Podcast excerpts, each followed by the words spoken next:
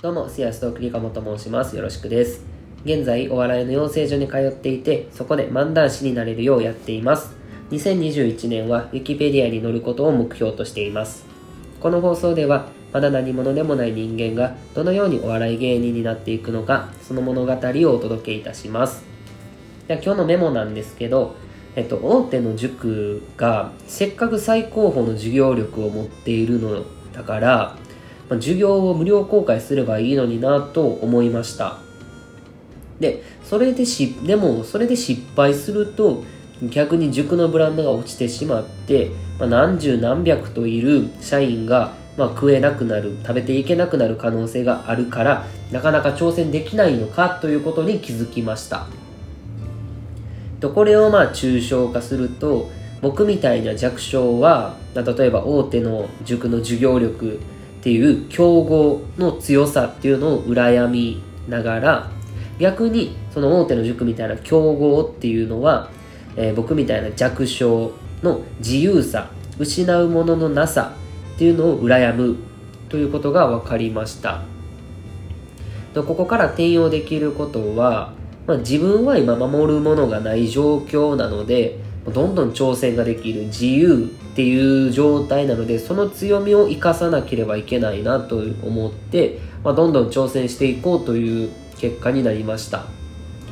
やっぱその成功すればするほどその守らなければいけないものとかが増えてくるので挑戦するのがどんどん難しくなっていくんだなっていうことも分かりましたね。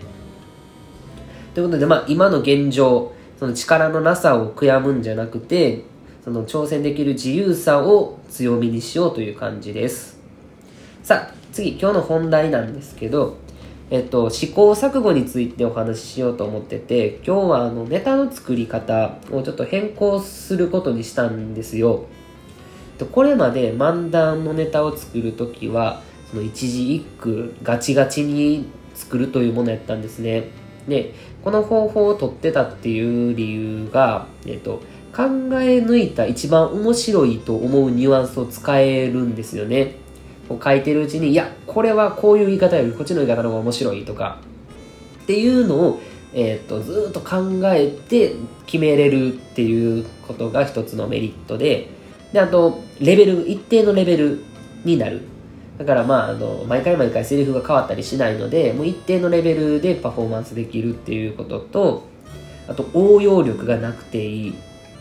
だからえっ、と次なんて言おうかなっていうのを考えずにもう